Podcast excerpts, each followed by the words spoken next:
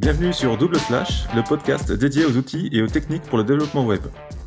Bonjour à tous, bienvenue sur ce nouvel épisode de, Double Slash. Euh, donc aujourd'hui, euh, l'épisode, euh, on va parler de SEO et plus particulièrement de SEO plus intelligence artificielle.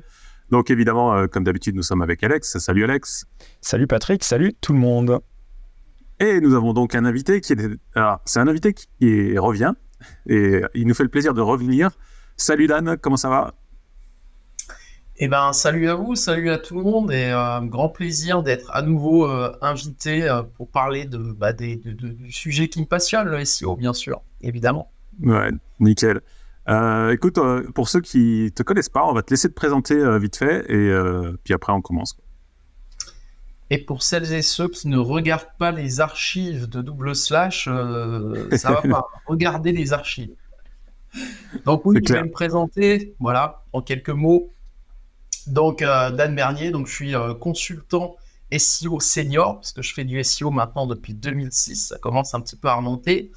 Et euh, depuis 2010, avec l'agence que j'ai fondée, donc Ineolab à Strasbourg. Et voilà, on est vraiment une agence SEO, spécialiste SEO. Pour ma part, j'ai deux spécialités. D'une part, le marketing comportemental, où en fait, je m'intéresse à la manière dont les internautes utilisent les moteurs de recherche comme Google et les sites internet euh, de mes clients notamment et euh, améliorer tout ça pour euh, voilà pour pour rendre le site plus vendeur, plus plus visible, ce genre de choses. Voilà. Et puis j'ai une autre spécialité qui est plutôt liée au SEO qu'on appelle on-site, c'est-à-dire plutôt le contenu, plutôt la technique, plutôt le maillage interne que le reste. Voilà. Ok. Plutôt les choses propres, quoi. Les plus les choses clean, on va dire, pour le SEO. ok. Euh, donc ouais, euh, bah, c'est cool de revenir en fait parce que bah évidemment le SEO ça bouge tout le temps, il y a tout le temps des nouveautés. Euh, notre ami Google, alors évidemment en, France on a toujours Google qui est majoritaire, hein, donc on est obligé de se plier un petit peu à Google. Hein. Partout, tu dis. ouais. Et du coup, bah, il y a pas mal de changements. Ouais. Du coup, il y a pas mal de changements au niveau des algorithmes, tout ça, des, des nouveautés, voilà, etc. Donc, on va parler de ça dans une première partie. Et puis, euh, surtout après, le sujet principal, euh, le SEO plus l'IA. Euh, voilà, qu'est-ce que ça change au niveau du SEO pour nous tous, quoi. Donc voilà. Et puis surtout, comment on peut faire un max des sites en trois clics avec ChatGPT, euh, ranker ça avec des, voilà, c'est ça qui m'intéresse. Moi, ouais, je, veux faire des formations pour gagner. Exactement, faire après faire des formations pour faire un paquet de dollars. Non, mais euh, euh, plus, plus, plus, sérieusement, euh, voilà, c'est quand même une nouvelle donnée qui est, c'est un nouvel outil qui arrive sur le marché. Ah tout le monde, tout le monde s'engouffre là-dedans. Est-ce qu'il faut y aller les yeux fermés Est-ce qu'il faut l'utiliser Comment on peut l'utiliser sans pour se faire blacklister Est-ce que Google a des possibilités de voir sur la génération qui a été euh, générée par, euh, par des, LLM, des choses comme ça. Euh, voilà, c'est autant de questions qui, moi, m'intéressent et j'espère qu'on pourra aborder ça dans cet épisode. Bah exactement, surtout que cet épisode est un peu spécial parce qu'il va durer 48 heures pour aborder. c'est un marathon. Non, non, non. Parce que, non, parce que pour, ceux qui ont déjà, pour ceux qui ont déjà écouté le premier épisode avec Dan, en fait, quand Dan commence à parler, on peut plus l'arrêter. Donc, donc euh, vous serez ma caution euh, gestion du temps, parce que sinon, euh, évidemment. Mais, mais, oui, bien sûr, pour répondre au sujet, Alex, l'idée, c'est évidemment d'être plus focus sur la partie IA il y a, y, a, beaucoup de choses à dire, mais en même temps, euh, finalement, euh, on peut aussi être précis, et, euh, voilà, et, s'exprimer clairement, on va dire, sur le sujet. Et puis il y a plein de choses intéressantes à dire. Donc on va, on va se faire ça dans le, dans le temps imparti. Il n'y a pas de souci. Parfait. Ok, bah, on commence par bah, qu'est-ce que cette année en fait en 2023, qu'est-ce qui a changé en fait au niveau des algos? Alors je vois souvent dans ma timeline X Twitter slash Twitter, euh, des gens qui se plaignent de, chuter complètement euh, au niveau de, du ranking, tout ça. Donc à chaque fois qu'il y a un nouvel algo qui est sorti de Google, on voit que des gens se plaignent. Donc qu'est-ce qu'il y a eu euh, Quels sont les changements cette année en fait en fonction, enfin par rapport à Google? Ouais, alors petit préambule, moi je dis Twitter, hein, je dis pas X, hein, je, suis désolé. On est d'accord. il, y a Twitter et puis s'il veut changer de nom, bah, il a qu'à créer un autre réseau il est en train de le tuer, donc, comme ça, c'est réglé. M'excuse d'avance, mais moi, j'utilise tout le temps le terme Twitter. J'utilise jamais autre chose, donc je parle de tweet, de tweeter. Oui, donc euh, bah, il se passe pas mal de choses avec Google. Évidemment, euh, l'arrivée de OpenAI et de ChatGPT a eu un peu l'effet raz-de-marée, mais en réalité, en 2023, on a plus été sur des mises à jour un petit peu entre guillemets standards euh, de ce que Google a l'habitude de nous fournir, c'est-à-dire des core updates. Donc, ce sont les mises à jour un petit peu majeures qui concernent l'algorithme de Google. Donc, il y en a eu trois majeures qui étaient en mars, en août et une qui vient juste de se finir là, en octobre. Euh, il y a eu de, ce qu'on appelle les spam updates ou les links spam updates. Donc, c'est justement les, toutes les mises à jour qui sont liées euh, aux problématiques, qui sont liées aux, stratégies de lien ou à, ou à ceux, on va dire, qui, contournent un peu le système. Donc là, c'est pareil. Il y en a eu euh, plusieurs, je crois trois ou quatre cette année, notamment encore une fois une qui est passée en octobre et qui a fait pas mal de dégâts.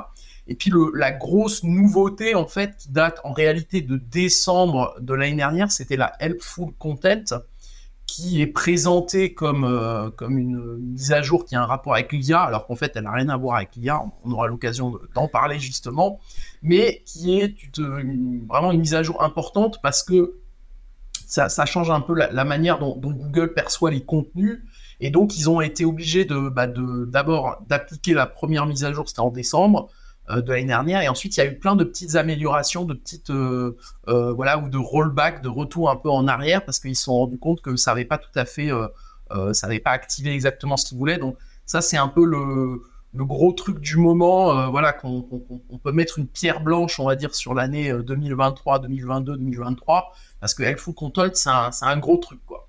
Voilà. Donc ça, c'était un peu les mises à jour qui sont liées à Google.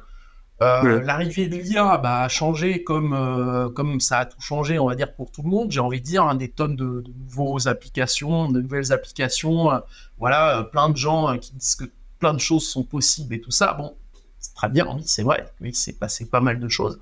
Mais d'un point de vue SEO pur, j'ai envie de dire, on reste, on reste sur, sur ce qu'on connaît, quoi. C'est-à-dire qu'il faut faut toujours avoir un site techniquement très bon, faut toujours avoir des très bons contenus, il euh, faut toujours avoir une bonne autorité, et il faut toujours avoir un site qui, euh, qui propose une UX euh, optimisée pour l'internaute qui, utilise le site. Donc ça, les fondamentaux, ils n'ont pas changé.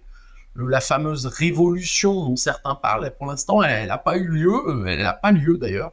On aura l'occasion de parler plus en détail, mais non, il n'y a pas eu de révolution en fait en SEO, hein, concrètement. Ok.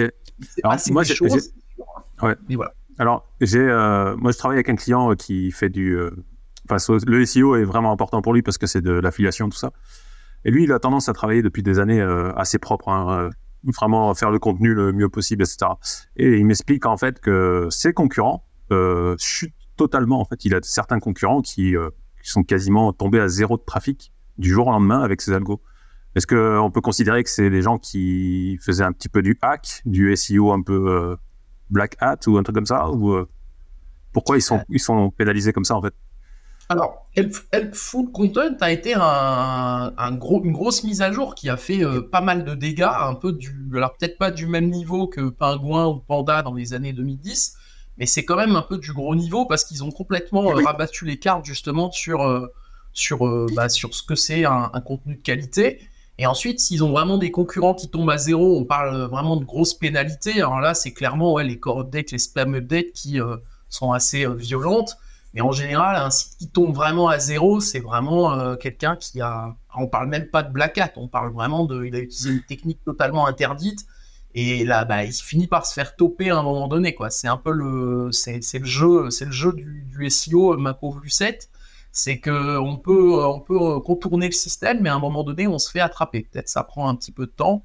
Et est-ce que et, est-ce que euh, Google en fait euh, est pas devenu un petit peu de plus en plus intelligent et euh, vraiment arrive, je sais pas, je découvre le terme, tu vois, helpful, helpful.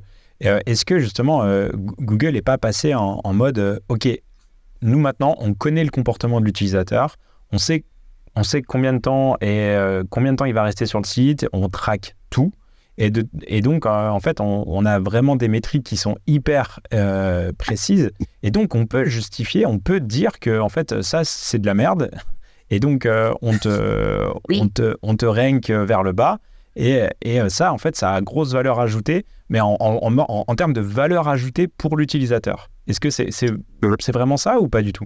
Alors, Oui, mais c'était déjà le cas depuis 2015 avec le l'algo euh, RankBrain, qui est le premier, on va dire, entre guillemets, intelligent, parce qu'on parle pas vraiment d'intelligence, c'est pas la même chose que qu'un être humain qui réfléchit, on va dire. Euh, c'est en effet de la grosse machinerie. Et ce qui est sûr, mais ça je l'avais déjà dit l'année dernière, donc je me permets quand même de le répéter, c'est que aujourd'hui, depuis 3-4 ans, euh, Google, c'est une machine de guerre puissante. Les internautes savent utiliser les sites web, savent comment rechercher, savent euh, comment fonctionne un site web. Donc, tu peux plus, en fait, faire le minimum et t'en sortir. Tu es obligé d'être bon partout, d'être bon techniquement. Si tu veux sortir. enfin, si, tu veux être bien positionné. Encore une fois, euh, dépendant du, secteur, de la thématique. Mais je veux dire, si demain tu veux être top 1 sur achat chaussures de sport pour hommes, bah va falloir que tu t'accroches, que tu crées du vrai contenu, en effet intéressant, utile à l'internaute. Et ça, c'était déjà le cas avant Helpful Content. Ce qui a changé avec Helpful Content, c'est qu'en gros, Google, ils se sont rendus compte qu'il y avait euh, beaucoup euh, d'éditeurs de sites, de webmasters, d'administrateurs de sites qui créent des sites uniquement pour ranker. C'est-à-dire que ce n'était pas des, sites qui avaient euh, valeur à l'internaute, mais c'était juste pour être présent sur les SERP, sur les listes de résultats. Et, ça, maintenant, c'est blacklisté? Voilà. Pardon?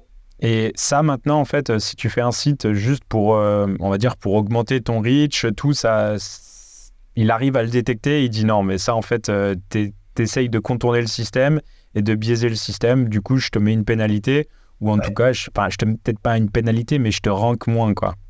Alors, c'est plus compliqué que ça parce que euh, il est, il est, en fait, ils ont créé un algorithme qui est dédié à ça, mais ça ne veut pas dire qu'il est parfait. Actuellement, on peut encore dire qu'il est en phase de test, et c'est pour ça qu'il y a certains sites qui montent, qui sont montés très haut, et d'autres qui sont descendus très bas. Euh, c'est voilà, c'est le problème un peu des algorithmes de Google, c'est que depuis 2-3 ans, ils en balancent un quasiment par semaine. Donc parfois, on pense que c'est lié à l'algo qui vient de passer, mais en réalité, c'est peut-être un algo qui a été mis en place il y a 3 mois ou il y a 4 mois et pour lequel, en fait, les incidences ne, sont perçues qu'à ce moment-là. Donc, les gens qui euh, postaient des, messages là, sur Twitter ou sur LinkedIn en disant ah, j'ai plus de. J'ai perdu toute ma visibilité, euh, c'est pas forcément dû à ça de manière absolue, en fait. Là-dessus, on n'a pas de certitude. D'ailleurs, Google communique souvent sur le sujet en disant on a, on a démarré euh, la mise à jour à cette date-là, mais on ne sait pas si c'est réellement à cette date-là. Et aujourd'hui, on considère que la mise à jour, elle est finie, mais en fait, est-ce qu'elle est réellement terminée? Voilà, donc en fait, ce qu'il faut savoir avec les mises à jour, c'est que déjà, comme on dit souvent, il est urgent de ne rien faire. C'est-à-dire quand il y a une mise à jour qui est en cours, il euh, ne faut pas commencer à modifier son site en disant oula attends je vais revenir en arrière ce que j'ai fait la semaine dernière. Euh, ah mince je pense que Google est en train de mal interpréter ce que j'ai dit ça il faut surtout pas le faire. Il faut bien attendre que la mise à jour soit terminée. Et, c'est pour ça qu'aujourd'hui Google communique sur le sujet c'est pas euh, pour être désagréable, même s'il pourrait l'être, mais c'est aussi pour, pour indiquer au webmaster, attention, il y a une mise à jour qui est en cours, donc si vous voyez des mouvements bizarres, euh, ne, soyez pas étonnés, quoi. Après, ils essayent d'expliquer, en fait, euh, à, quoi, à quoi correspond chaque mise à jour pour pas que, pour pas que s'il y a une link spam update qui arrive et que toi, tu n'as jamais fait de lien de mauvaise qualité, bah, tu vas pas commencer à paniquer. C'est normal, puisque a priori, tu n'es pas concerné par la situation, quoi. Donc, voilà. Donc, pour répondre à ta question, tu peux créer aujourd'hui des sites euh, voilà, qui sont générés en 3 minutes, euh, qui euh, vont avoir juste objection de ranker, objectif de ranker. ça peut marcher, il y a des thématiques, ça peut marcher. Mais c'est juste que ça tiendra pas dans le temps. Et le principe du SEO, c'est de tenir dans le temps. tu vas pas créer une marque, tu vas pas créer un, site qui va être, qui, va avoir de l'autorité. c'est pas comme ça que, que, ça va fonctionner. C'est juste si demain tu veux être premier sur une requête, tu peux t'en sortir avec des, techniques de margoulin euh, en créant des faux sites. Euh, voilà, ça existe mmh. encore. Juste combien de temps mmh. tu tiens, combien de temps tu mets pour y arriver et combien de temps tu tiens pour y rester. Hein. Donc, euh, souvent, le, temps de, mise en œuvre d'une stratégie comme ça, c'est très très long ça coûte quand même de l'argent parce qu'un consultant SEO ça coûte de l'argent, rédiger du contenu bah, ça coûte en temps et en argent parfois, l'autorité aussi. Donc euh, est-ce que tu vas faire ça juste euh, pour te faire éclater derrière? Je suis pas sûr. Donc euh, et, c'est ça. Et, quid de toutes les, euh, de, de, toutes les FAQ ou euh, les, les, sites comme ça où en fait il y a. Alors souvent c'est intégré dans le site ou peut-être on va le mettre sur un, un, sous-domaine différent, mais voilà, c'est quand même. Euh, ça fait partie, on va dire, du, du package du site. Est-ce qu'aujourd'hui c'est des bonnes pratiques pour ranker? Est-ce que ça. Parce que ça amène de la valeur? C'est des questions que tout le monde se pose. Donc on vient les structurer. Est-ce que c'est. On peut continuer à faire ça? Est-ce que c'est des bonnes pratiques? Bah, la question, c'est surtout, est-ce que c'est utile pour l'internaute, en fait, tout simplement euh. Est-ce que l'internaute, il, a besoin d'avoir un site avec toutes les questions de la Terre euh, sur n'importe quel sujet? Non, c'est pas sûr. Il a peut-être déjà Wikipédia s'il a une question d'ordre général, qui en plus, en général, est une réponse quand même plutôt bonne. Maintenant, il y a des, il y a des thématiques sur lesquelles Wikipédia, bah, ils ont juste une page, alors qu'il y aurait tellement d'autres choses à dire. Ou toi, tu es dans ta thématique de, euh, de tes fabricants de fenêtres, tu veux expliquer euh, les différentes manières euh, de fabriquer une fenêtre, les aspects de matériaux, parce que aussi euh, les clients ou les prospects qui appellent qui appellent au service commercial, ils sont toujours en train de demander c'est quoi la différence entre PVC et aluminium? Donc plutôt que de faire ça, bah, tu vas créer une FAQ et tu vas la mettre, tu vas la développer, la rendre visible pour que justement tes prospects bah, au lieu de, passer par le téléphone, ils aillent directement sur ton article où tu dis, bah, que, voilà, la différence entre les deux, c'est ça. Donc, si c'est utile à l'internaute, tu n'auras jamais de problème. C'est le problème de Google, encore une fois, d'identifier que ton contenu est intéressant et qu'il est utile pour l'internaute. Et de toute façon, l'internaute, si à un moment donné, il ne trouve plus de contenu utile sur Google, bah, il s'en ira. Il ira ailleurs euh, chercher son, son, contenu utile. Donc, c'est du gagnant-gagnant, en fait. Il faut que Google euh, trouve les bons contenus, identifie les bons contenus, et les éditeurs de sites, il faut qu'ils créent du bon contenu et qu'ils le rendent visible euh, auprès de Google pour qu'ils euh, puissent le transmettre, on va dire, à l'internaute. Donc, c'est une bonne pratique de le faire. Ce qui est une mauvaise pratique, et peut-être c'est à ça que tu fais référence, c'est qu'il y a un internaute français très connu, un internaute, pardon, un SEO français très connu qui utilise des méthodes vraiment pas recommandables, qui a lancé un site justement en novembre dernier où en gros, c'était un site avec un million de questions et un million de réponses. Donc, tu vois, un, gros site, quoi. Mais un faux site, qui n'avait pas d'intérêt euh, pour l'internaute. Donc, il est monté, monté, monté, monté. Il a eu des courbes vraiment hallucinantes parce que son contenu, fondamentalement, il répondait quand même à quelque chose. Et une fois arrivé tout en haut, Google a commencé à analyser le comportement des internautes, a, commencé à analyser ce que ça apportait concrètement à l'internaute. Il s'est rendu compte que ça n'apportait rien. Bah, le site, il est retombé. Mais vraiment comme ça. Et maintenant, il est dead, il est mort, ce site ne sert plus à rien. Donc, cette, ce SEO français a fait ça pour faire un test. Il était très content de monter ses, courbes.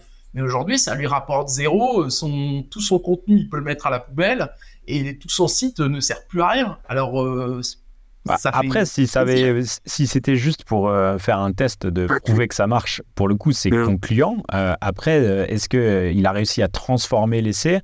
Euh, et à garder un truc périn dans le temps, bon, bah, apparemment, la, la, preuve que non. Mais ce qui veut dire que quand même, cette force de, de questions-réponses, elle amène quand même de, de, la valeur parce qu'elle a été rankée. Après, est-ce qu'elle est qu'elle a réussi à tenir dans le temps?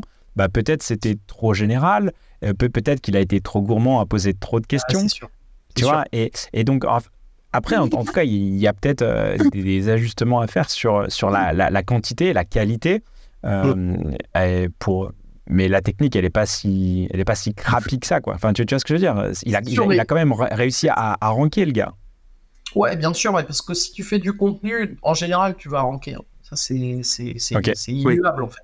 Mais en fait, le, le, le FAQ, le, question-réponse, c'est utile si tu fais pas que ça. C'est pour ça que quand tu as une page, la plupart du temps, dans n'importe quelle page, tu vas forcément fournir une réponse à une question qu'un internaute se pose. Je veux dire, même quand tu fais une fiche produit, à un moment donné, tu vas dire euh, quelles sont les spécificités de ce produit? Bah, c'est une question et tu vas y répondre dans ta fiche produit. Donc en fait, tout est réponse dans un sens. C'est juste qu'il ne faut pas en abuser en faisant des structures où tu as le titre qui est une question, euh, la paragraphe, le paragraphe en dessous qui est une réponse, tu vois.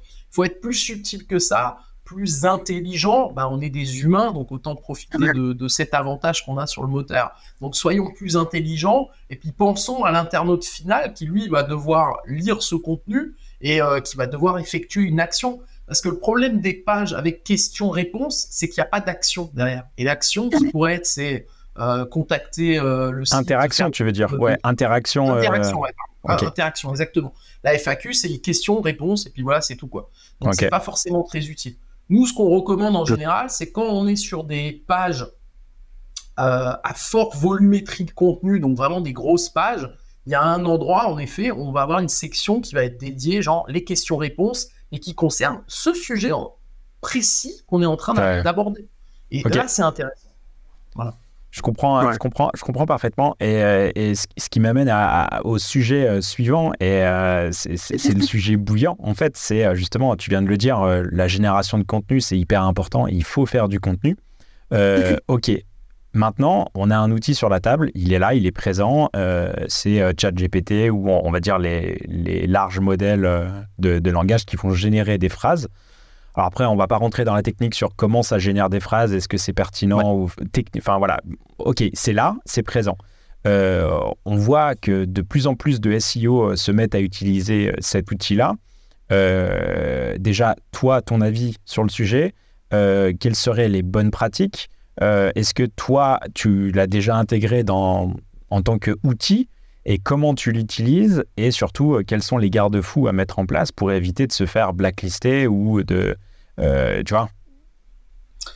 Alors déjà, il faut faire une différence entre la génération de contenu et la rédaction de contenu. C'est déjà pas la même chose. Parce que générer un contenu, en effet, c'est ce que les outils d'IA font, c'est-à-dire qu'on leur donne un prompt et puis eux, ils vont derrière euh, mettre des mots les uns à la suite des autres. Là, on est dans une génération, en fait.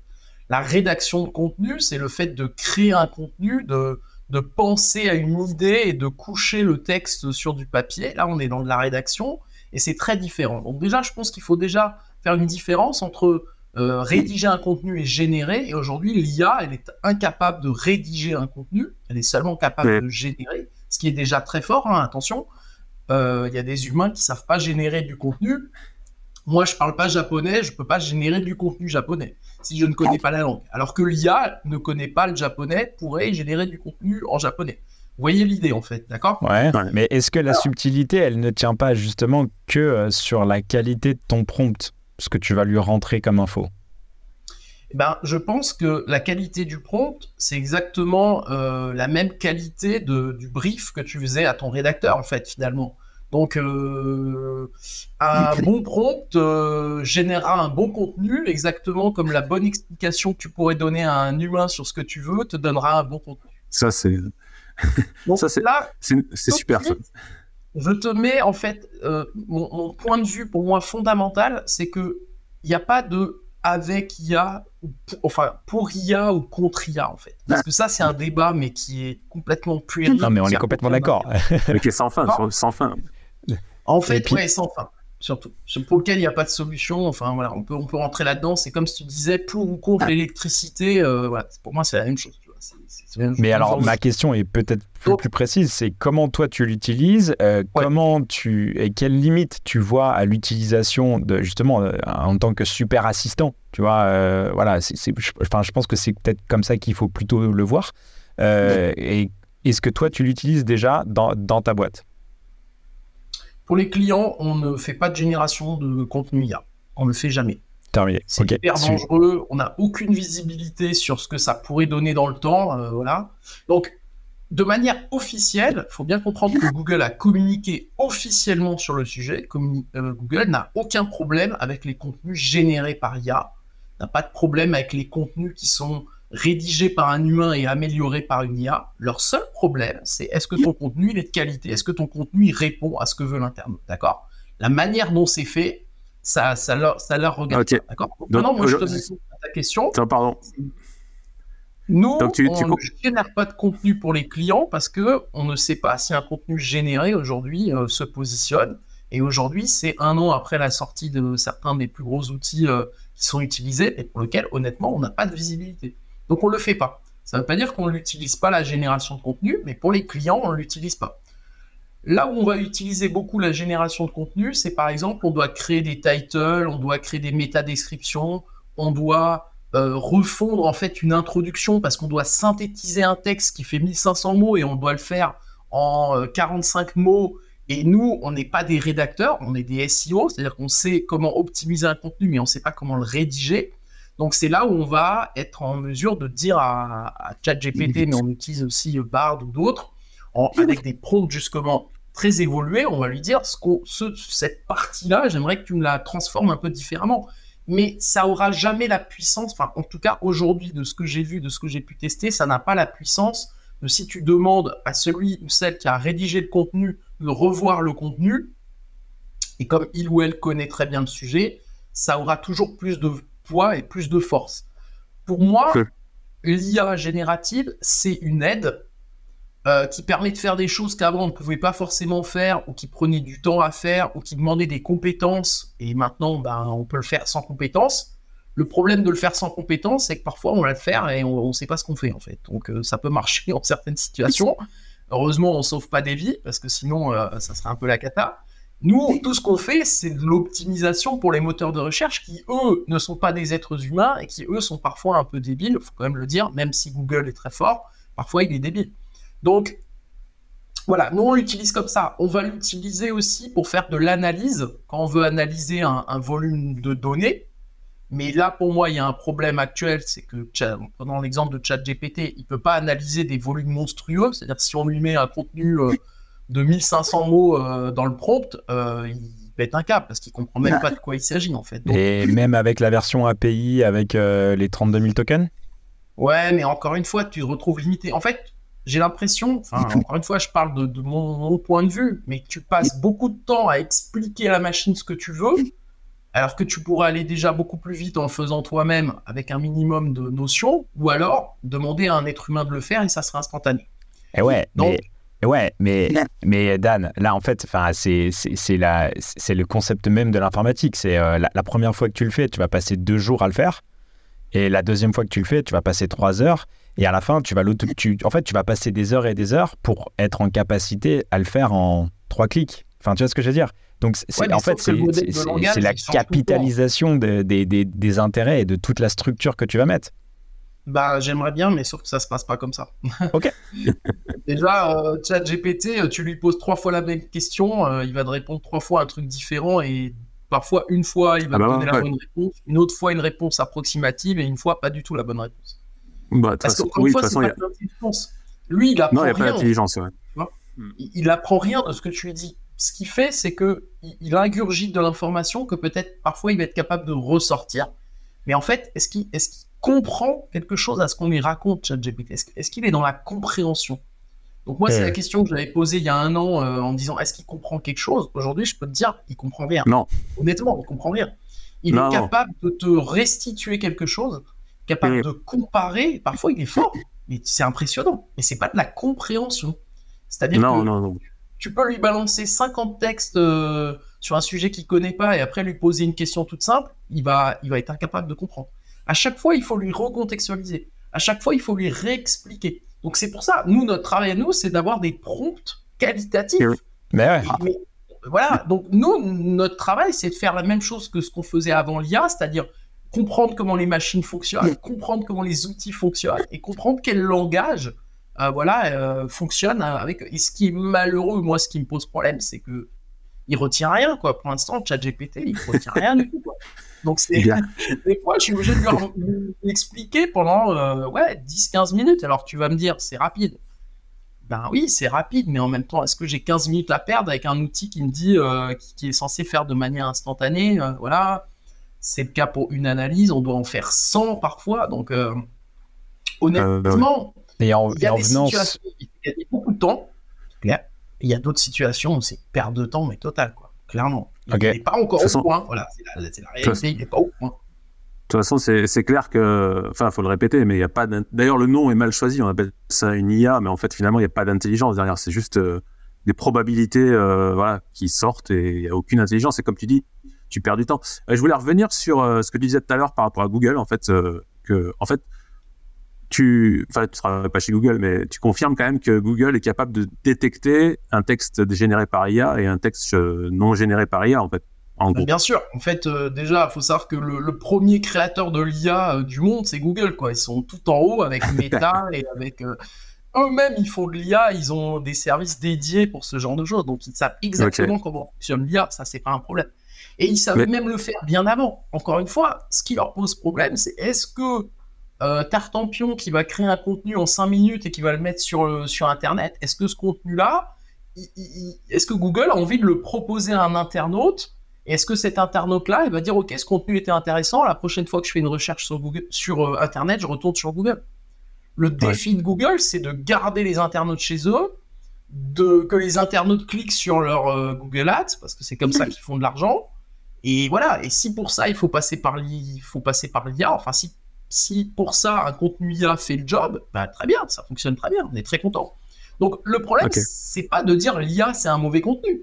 D'ailleurs, il y avait des mauvais contenus bien avant l'IA, hein, je ne sais pas si vous savez, mais euh, avant l'IA et même encore aujourd'hui, 80% du web, c'est du n'importe quoi, des contenus de mauvaise qualité, rédigés par des gens qui ne connaissent pas le sujet, générés, euh, rédigés par euh, des rédacteurs offshore au bout du monde payés extrêmement peu cher.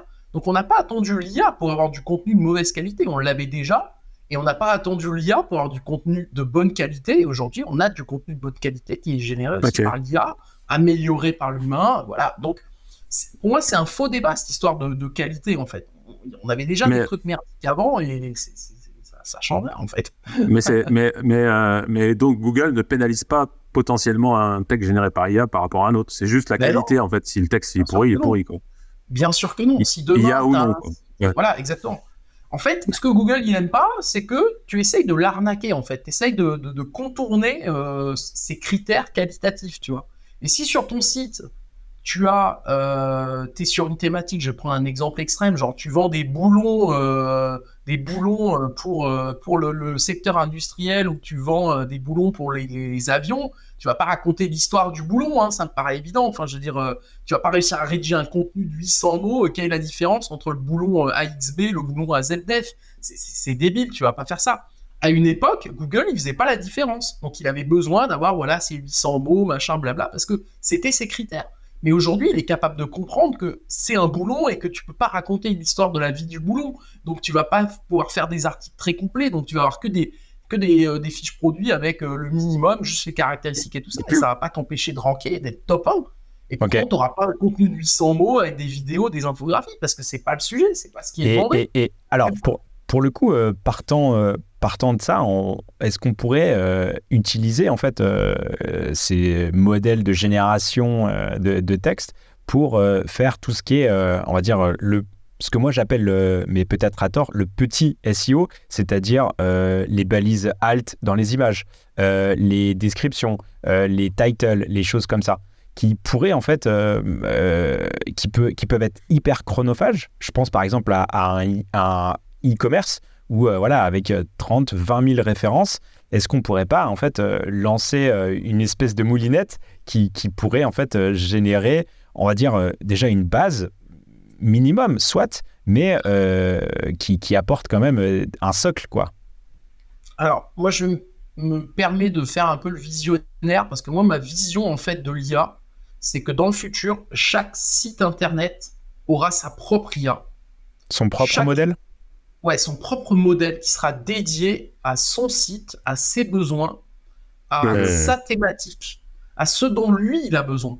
Et en fait, ça, je, je, dis je suis visionnaire, mais j'ai piqué l'idée à, à, quelqu'un dont j'ai entendu parler, donc Sylvain Perronnet, qui est un peu un spécialiste du domaine, et qui dit que voilà, la solution, c'est que chacun ait sa propre IA pour l'entraîner, pour entraîner justement le modèle au lieu d'être obligé de balancer des prompts et tout à chaque fois pour lui réexpliquer, on, lui, on lui fournit l'information qu'il a besoin, on met à jour euh, ses connaissances, justement, sa, fameuse base de données, pour que derrière, si demain je lui demande, ben, c'est quoi euh, euh, les balises alt qu'il faut mettre sur toutes mes fiches produits, ben, il les connaît parce qu'il a les références, il a les caractéristiques, il connaît toutes les modifications qu'il y a eu sur mes produits, et donc il peut me répondre.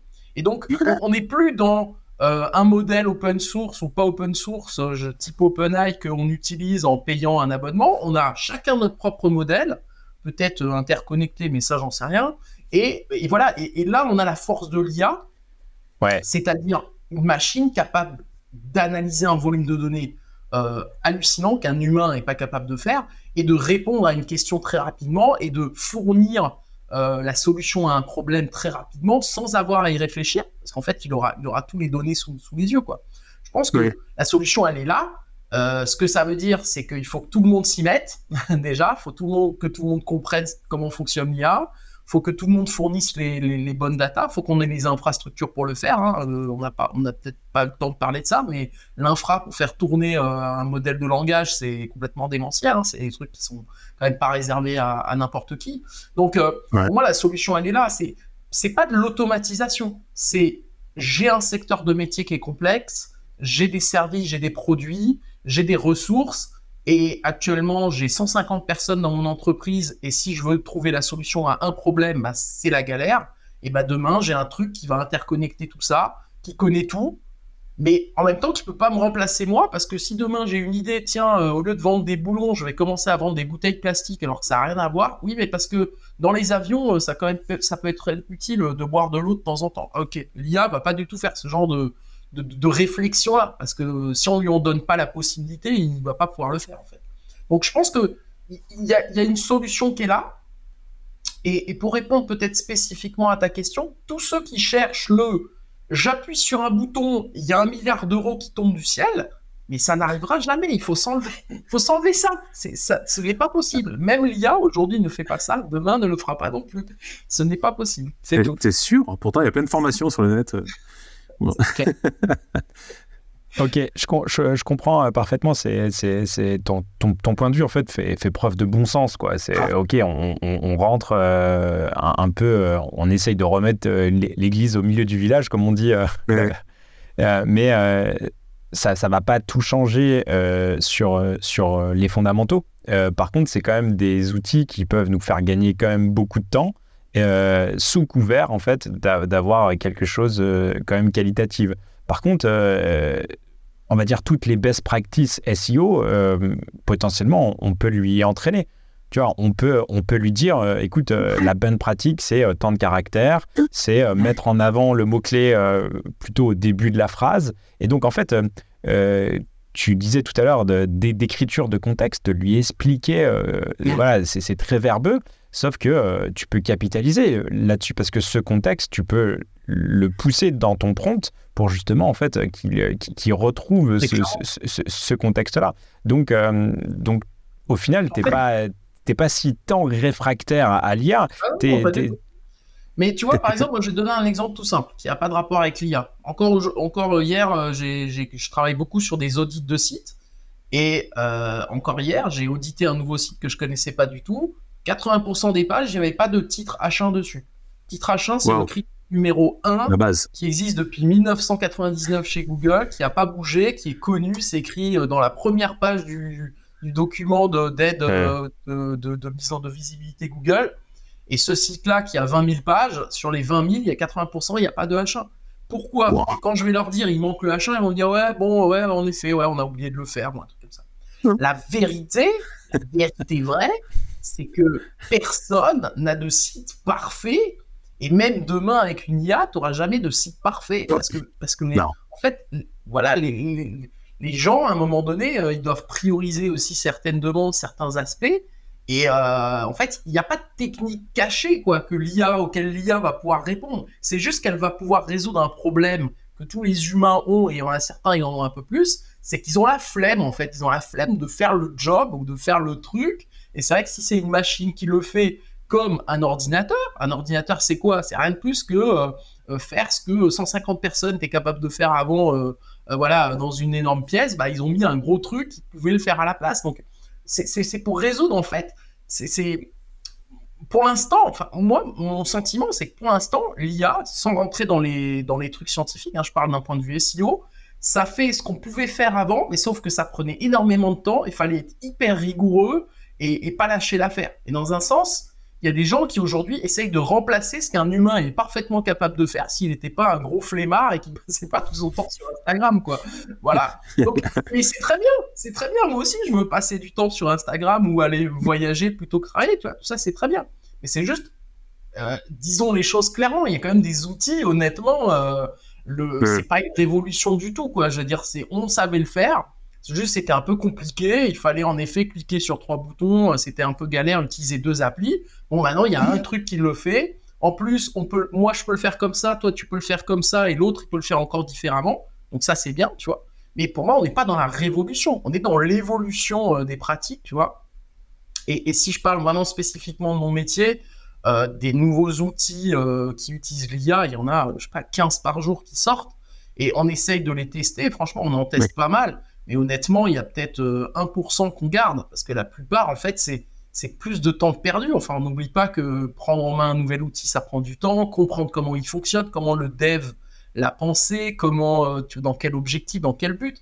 Donc, c'est bien d'avoir plein de, nouvelles possibilités, c'est super, mais il faut qu'on puisse s'en servir concrètement pour quelque chose et pour réellement gagner du temps, et pas, euh, tu vois, je, me permets encore d'ouvrir une petite parenthèse, mais ça me fait penser un peu, là je troll un petit peu, mais c'est vrai que ça me fait penser aux premières confs qu'il y avait sur l'IA et le contenu, où les mecs ils disaient qu'ils avaient poncé le sujet pendant 900 heures pour te fournir les 5 prompts qui étaient sur ta slide, quoi. 5 phrases, quoi. Et derrière, ils avaient passé 900 heures. Enfin, tu sais ce que c'est 900 heures pour apprendre à, servir d'une appli, mais c'est un truc de fou. Je peux pas passer 900 heures pour apprendre à faire 5 prompts, quoi. C'est, c'est, c'est aberrant, quoi. Tu vois, c'est complètement aberrant, quoi. Donc pour moi, tu vois, là, pour moi, on est dans la folie, tu vois. C'est, on veut me montrer que je gagne du temps, mais pour gagner du temps, il faut que je, faut que je, je, j'ai plus de vie sociale pendant six mois, quoi. Tu vois, c'est, c'est pas possible. Faut, faut quelque chose, quoi, tu vois. Donc il y, a un curseur. Encore une fois, pour moi, c'est une question de curseur. C'est il y a, il y a des choses qui réellement vont apporter quelque chose, et oui, c'est bien. Et c'est aussi aux développeurs de, de créer des, des, outils qui nous permettent d'eux, tu vois. Mais il y en a plein, c'est quand même, euh, c'est quand même beaucoup pour très très peu d'intérêt, tu vois, au final. Voilà. Donc, euh, dire ce que je pense, hein, je ne représente pas euh, du monde. Pour l'instant, pas de révolution, quoi, en gros, hein, on est d'accord. Mais il y a un truc, tu vois, c'est que euh, bah, pour parler spécifiquement de la génération de contenu, donc il y a quand même des outils de génération de contenu qui existent depuis deux ans, hein, deux voire trois ans même. Et là, tu vois bien qu'il y a une évolution quand même positive où au début c'était vraiment de la bouillie, mais quand je te dis de la bouillie, c'est que même un enfant de 5 ans, il voyait que qu'il y a quelque chose qui n'allait pas dans le contenu. Aujourd'hui, un, spécialiste du domaine verra la différence entre un contenu IA et un contenu pas IA. Ça, je suis tout à fait d'accord. Il y a des contenus, moi je connais pas le sujet, bah, je peux pas savoir si c'est rédigé par l'IA ou pas, je connais pas le sujet, j'en sais rien, tu vois. Par contre, tu me sors un contenu euh, un qui a été rédigé par Christian Méline et un autre par l'IA. Euh, Christian Méline, il a un style bien particulier, je vais le reconnaître tout de suite. Tu vois? Euh, bah, Est-ce que et... pareil, ils ont quelque chose, tu, captes tout de suite que c'est eux, quoi. Et, est-ce qu'on ne pourrait pas utiliser un modèle, en fait, du, partir d'un modèle de génération de texte, je lui et je l'entraîne, c'est-à-dire je je pars de ce modèle-là et je l'entraîne avec du euh, Stephen King. C'est ça qu'on dit depuis le départ. Stephen King, je lui, je lui donne à bouffer tout, tout, tout, tout, tout, euh, toute l'œuvre de Stephen King. Et, euh, et après, je lui dis, vas-y, écris-moi un bouquin ou écris-moi un texte avec le style de Stephen King. Ça, ça marche. Normalement, je ça marche. je demande Normalement, ça fonctionne. Ouais, sur, le papier. sur le papier. Ouais, sur le papier, ouais, bien sûr. Après, je pense que ça a déjà été fait. On a, on, a vu qu'il y avait des morceaux de musique qui avaient été vendus euh, sous couvert de tel ou tel euh, groupe et les gens ne s'en étaient pas rendus compte. Donc c'est clair. Mais, pour moi, tu vois, c'est aussi une question d'habitude. Encore une fois, quand ça fait des années que tu lis des contenus dégueulasses, à un moment donné, tu, les repères vite. Tu vois, tu repères tout de suite les contenus mauvais. Tu vois. Il y a des thématiques où, que j'ai bossé pour des clients ou les concurrents, on voyait tout de suite qu'ils faisaient appel à à vraiment du loco, ça se voyait tout de suite, les était vraiment moche, euh, enfin, ça donnait pas du tout envie de lire, c'était au bout de, bout de trois phrases, t'avais avais envie de te barrer, quoi, tu vois, donc euh, ça se sent, mais c'est une question d'expérience. Et comme on dit, il faut entraîner le modèle, bah faut aussi entraîner l'être humain à connaître son sujet, hein. c'est pareil pour nous, hein. c'est pareil pour la machine, donc... Euh, donc c'est pour, tu vois, c'est pour ça que pour moi c'est pas une révolution. Pour moi une révolution c'est le truc arrive et bam, c'est ça écrase tout ce qu'il y a avant. Enfin, je veux dire, c'est euh, la voiture par rapport au cheval, c'est euh, euh, l'imprimerie par rapport, tu vois. Enfin, pour moi, c'est ça une révolution, tu vois. Bah, Là, pour moi, c'est pas une révolution, c'est plutôt ça. Ça compense les manques de, de, de, certains, de certaines choses, de certains humains qu'il y avait avant. Ça apporte quelque chose à ceux qui ne l'avaient pas, mais qui auraient pu l'avoir. Je veux dire, quand on dit ouais, maintenant avec ChatGPT, je peux développer des trucs oui, mais avant, tu pouvais le faire aussi. C'est juste que tu n'avais pas envie de te taper euh, les, deux bouquins de Open Classroom pour apprendre à le faire. Mais devenir développeur, c'était du temps, c'était se prendre la tête sur des trucs, mais à la fin, tu étais développeur. Enfin, je veux dire, c'était pas un truc qui était réservé à l'élite. Hein. SEO, c'est pareil, hein, les gars. Hein. Je, je veux pas casser un mythe, mais moi, au début, quand j'ai commencé, bah, je comprenais rien, et maintenant, je comprends des choses. C'est, c'est, voilà, je l'ai fait. C'est de l'expérience, de l'expérimentation. C'est pas, faut pas être un génie pour être SEO ou pour bosser dans le web ou voilà. Je veux dire, c'est, il y a des génies, ça c'est sûr, mais c'est pas d'autres cas, quoi, tu vois. Donc, euh, tu vois, faut replacer le truc. Pour moi, l'IA n'apporte pas quelque chose qui n'existait pas, tu vois. Euh, encore une fois, par rapport à SEO. Et pour répondre à mes détracteurs, et je sais qu'ils sont nombreux, et mes détracteuses, c'est que euh, oui, le fait d'analyser des grands volumes de données euh, et de data, l'IA t'aide, mais honnêtement, aller discuter avec les SEO, on va en mettre 10 autour d'une table, on va leur demander euh, qu'est-ce qu'ils font quand ils font des études de mots-clés. Ça m'étonnerait qu'ils atteignent les niveaux que nous, parfois, on atteint quand on va hyper loin. Hein. Des gens aujourd'hui, voilà, ils tapent un mot-clé dans SEMrush, ils font un export, et puis voilà, salut, merci, au revoir. A besoin de l'IA pour faire ça, excuse-moi. Et pour faire de l'analyse, en fait, l'IA, si elle n'est pas entraînée, elle va autant rien comprendre que nous, euh, si on a 10, 000, 10, requêtes à analyser en, en, une heure. On va être dans la même situation qu'elle, en fait. Elle va juste nous dire, elle va juste nous répondre plus rapidement qu'elle ne sait pas comment faire. Voilà, c'est juste ça la différence, tu vois. Donc oui, la solution, c'est entraîner son modèle. Tout le monde devrait faire ça. Euh, moi, si j'avais que ça à faire, oui, c'est clair, je ferais ça. Et je pense qu'il y a des gens qui le font, qui passent du temps. Et, c'est pour ça que je pense que le souffle de ChatGPT est un peu redescendu là. pas trop, ah mais quand même un peu. Parce que je pense qu'il y a des gens qui sont en train de se dire Attends, c'est plus compliqué que ça en a l'air. On peut faire des trucs de dingue, mais il va falloir euh, vraiment euh, taffer sur le truc, tu vois. Et tout le l'explosion qu'il y a eu où tout le monde disait c'était la révolution, on peut faire plein de trucs. Bon ben tout cela, bon ils se sont rendus compte que peut-être c'était pas si facile. Et maintenant j'ai envie de dire qu'il y a les vrais bosseurs qui sont entrés en, ligne de compte. Et les vrais bosseurs là, ils sont en train de travailler pour créer les outils de demain. Ils sont là en train de le faire. Ils nous écoutent peut-être.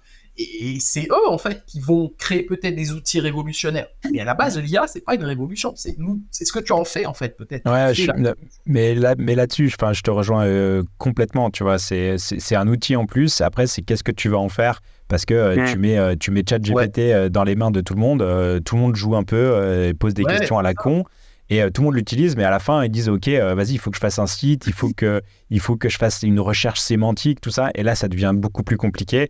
Et c'est là, en fait, où le, le, métier spécifique, en fait, euh, va rentrer en compte. Et, mais moi, ce qui m'intéresse, justement, c'est comment cette IA, en fait, va changer notre manière de bosser, notre manière de faire. Et en fait, on va intégrer ces outils-là dans notre workflow au quotidien pour bah, soit faire plus de choses, soit faire plus qualitatif, soit pour gagner du temps, soit pour euh, améliorer la, la qualité du, du, service ou du produit final. Euh, et c'est ça où c'est, pour moi, en fait, c'est vraiment intéressant. Et alors, euh, après, c'est de la sémantique et c'est du choix de langage, mais est-ce que c'est une révolution? Moi, je pense qu'en tout cas, si demain, je n'utilise pas des outils avec de l'IA, euh, je pense que je vais perdre en productivité et je vais être euh, sans doute moins qualitatif. Ça, tu, tu, tu, vois ce que je veux dire? Et, bah donc, en fait, c'est comment on vient intégrer tout ça dans notre workflow? Et, et, si tu veux, j'ai un peu le sentiment que parfois, il y a, y a des gens qui sont réfractaires à, juste à l'outil. Quoi. Tu vois, on, on dit le mot IA et ça y est, ah non, non, c'est mal, c'est pas quali, c'est machin. Moi, je pense que c'est comme tout. C'est un outil. C'est comme c'est un outil. enfin, je sais pas euh, si vous êtes aussi vieux que moi, mais moi, je me souviens de l'arrivée d'Internet euh, en France. Euh, c'était comme l'IA aujourd'hui pour certains. Ils disaient non, mais attendez, mais bien sûr. La ligne. Enfin, mais bien sûr. Quoi, ah, bon. On, a le Minitel, on a le Minitel, ça sert à rien. mais, moi, je me... bien sûr. Même ceux qui étaient réfractaires au, Minitel, euh, voilà, et aujourd'hui, même euh, quand tu remplis tes impôts, si tu n'as pas Internet, euh, c'est devenu hyper compliqué. Donc, ça fait partie du truc. Ça a mis 20 ans à arriver, mais c'est là. L'IA, c'est peut-être la même chose, sauf ça sera peut-être en 5 ans. Ça, c'est certain. Il y a, là, on peut plus contredire ça. L'IA, ça fait partie, en tout cas, tous les métiers qui touchent au digital, au numérique, voilà, il y a l'IA. Tu es obligé. Maintenant, est-ce que tu es obligé de faire n'importe quoi? J'ai envie de dire, pouvais le faire avant, euh, tu vas pouvoir le faire maintenant. Ça, ça change pas. En fait, la question, et, si tu me la poses à moi en tant qu'SEO, c'est qu'est-ce que ça change? Ben, Moi, je peux te parler de certains aspects que je fais dans mon travail. Putain, j'aimerais bien qu'il y ait de l'IA qui le fasse à ma place pour me faire gagner du temps, pour arrêter de passer 6 heures pour analyser un truc parce que c'est très long. Mais le problème, c'est qu'aujourd'hui, l'IA n'est pas entraîné à faire ça. Donc, on revient toujours à ça. C'est qu'il y a des outils Aujourd'hui, enfin, encore une fois, mon, sentiment de, de, SEO un peu, euh, un peu euh, chirurgical fêlé, on va dire, je trouve qu'ils sont pas assez balèzes, justement. Ils sont pas assez forts. Ils sont bons pour euh, le, premier truc, un peu, tu vois, ok, regrouper des données selon, enfin, regrouper des contenus selon d'un point de vue sémantique. Non, mais les gars, on, on avait des outils de malades qui existaient déjà avant. On n'a pas eu besoin de l'IA pour ça, tu vois. Mais demain, comment dire, sur une thématique, être capable de déceler euh, tel ou tel mot-clé euh, qui pourrait euh, se connecter avec tel ou tel sujet, il y a des outils qui existent, mais simplement, il faut être, faut être scientifique pour comprendre tu vois, ce qu'il en retourne. Et en fait, l'IA, elle peut pas t'aider parce que toi, tu n'es même pas capable d'expliquer à l'IA ce que tu veux, en fait. C'est ça aussi le sujet. Hein. Tu ne sais pas, en fait. Donc, et, justement, sur, euh, tu vois, tu, tu, tu parles de, de, sémantique et euh, aujourd'hui, euh, avec justement l'IA, il y a possibilité en fait d'utiliser des, des, embeddings qui en fait qui correspondent à une, une représentation vectorielle, un nuage de points, on va dire, de, de ton objet. Cet, cet objet, il peut être à la fois, ça peut être une image, du texte, une, une vidéo et tout ça. Et en fait, euh, grâce à ces vecteurs de points, en fait, on va pouvoir faire euh, de l'association, de la recommandation, de, la similitude ou, des choses comme ça. Et euh, si la personne n'a pas utilisé, par exemple, j'utilise souvent cet exemple-là, mais sur toi, tu vends des gants, et en fait, la personne tape protection des mains contre le froid, bah toi, tu vas jamais ranker, en fait, tu vois parce que, parce que tu as mis gants partout, mais tu n'as pas mis. alors qu'avec cette recherche sémantique, en fait, euh, euh, le positionnement des deux objets, en fait, euh, dans, le, dans le graphique, va être assez proche, et donc il va faire le lien. Et, et, donc, ça, c'est la sémantique. On n'a pas attendu l'IA pour faire ça. Un mot. ok. Moi, moi c'est l'exemple que, que, je donnais à mes étudiants en 2016 pour leur expliquer justement c'était quoi la sémantique. C'est quand tu fais un article qui parle de vinaigrette, tomate, salade, et qu'à côté tu fais un article qui parle de tribunal d'instance, de juge bah, il comprend que celui-là, c'est avocat au barreau et que celui-là, il, comprend que c'est avocat le fruit. Et pourtant, il y a écrit avocat dans les deux sens.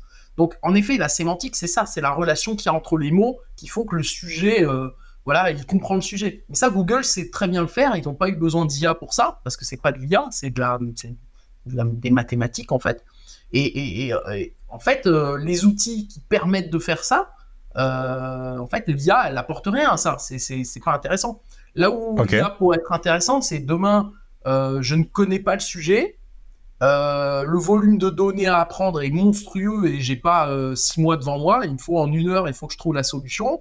Bah, je vais demander à l'IA d'engloutir ce volume d'informations énorme et de me sortir une réponse voilà, qui correspond exactement à ce que je veux. Moi, c'est à ça que je pense par rapport à l'IA. C'est apprendre quelque chose rapidement, en comprendre la teneur, le sens, et pouvoir me fournir. En fait, c'est comme les, ce qu'on faisait quand, on était à l'école et qu'on avait des aides de lecture, ça nous expliquait en gros de quoi ça parlait, et derrière, on était capable de faire des, exposés de dingue sans avoir lu le, bouquin. Pour moi, c'est un peu la même chose. Est-ce que l'IA fait ça? Aujourd'hui, il doit y avoir des applications qui le font, mais en SEO, pour l'instant, c'est, enfin, je dirais pas c'est nul, parce que je connais des gens qui font des outils comme ça et, et ils sont très bien mais on est loin de ça, quoi. On est très très loin de ça. Et puis, moi, je le vois tous les jours, je fais des analyses de mots-clés. Euh, euh, on se rend compte qu'en fait, chaque thématique, chaque sujet, chaque site, chaque situation vont être tellement différentes. Et on, voilà, ce qu'il faudrait, c'est avoir l'IA à côté de nous, en même temps qu'on taffe, qui nous enregistre tout, tout ce qu'on fait. Et puis ouais, dans un an ou deux, ou dans trois ans, euh, là, on va avoir un modèle qui est très très costaud et qui va qui va peut-être pouvoir faire des prédictions. Mais bon, j'utilise le terme de prédiction, il y a plein d'outils de, ce qu'on appelle de predictive SEO qui existent depuis 5-6 ans, hein, qui sont déjà capables de faire des choses.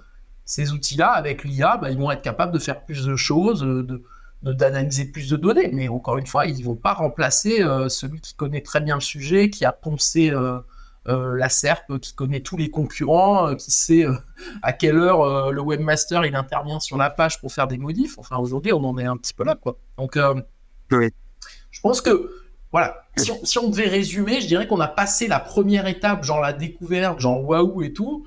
Et là, on est un peu en train d'entrer dans la, dans la deuxième étape qui, à mon avis, est plus intéressante. C'est genre, qu'est-ce qu'on fait avec tout ça? Est-ce que réellement ça peut nous faire gagner du temps? Donc, le conseil que moi je donne aux devs, c'est identifier enfin au dev, au SEO, plutôt, parce que je ne veux pas conseiller les, devs, je ne suis pas, moi-même dev, mais dev par rapport au SEO ou SEO, voilà, qui sont plus dans, dans l'aspect technique, c'est identifier dans votre travail ce qui vous prend du temps, ce, que, ce qui vous demande des compétences auxquelles vous n'avez peut-être pas la possibilité d'apprendre ou de, faire voilà, des études, d'aller très très loin sur le sujet, et essayer de voir comment l'IA peut vous aider à ce niveau-là. Mais pour moi, c'est pas la même chose. Euh, c'est très différent de d'entraîner une, IA pour faire quelque chose qu'on n'a pas envie de faire ou qu'on ne sait pas faire que euh, de, de, penser que l'IA va remplacer ce que nous on fait. Parce que ce que nous on fait, on le fait, hmm. on le fait bien. si on ne le fait pas bien, ça c'est une autre question. Mais euh, l'IA va pas remplacer tout, quoi. Parce qu'à un moment donné, il faut bien qu'il y ait quelqu'un qui tape le prompt, qui fasse valider, qui dise OK, le résultat me, va bien. Donc il faut, il faut, il y a quand même une intervention humaine à la fin. Et, et, et, Dan, est-ce qu'on pourrait pas euh, voir en fait euh, le, ton modèle d'IA, de, de, voir ça comme euh, un junior? Sur lequel que tu dois former et tu dois lui expliquer comme un enfant de 5 ans, tu vois, et tu, tu, lui transmets ton, ton, savoir, tu lui transmets en fait ton process, ta manière de faire, le format que tu attends, tu vois, tu vois, es, hyper, hyper spécifique. Et, et en fait, tu, au lieu de former un, un, mini Dan, en fait, bah, tu vas former ton, ton Dan ML, tu vois, et, en fait, euh, c'est quasiment la même chose, non? Est-ce qu'on pourrait faire ce rapprochement ou pas? Alors oui, mais euh, d'une part, euh, très peu de gens en réalité sont capables de transmettre leur métier. C'est vraiment pas facile pour avoir fait de la formation. et moi, avec aussi des étudiants qui n'étaient pas des SEO, c'est très très difficile de, transmettre, de faire de la pédagogie, de vraiment être formé.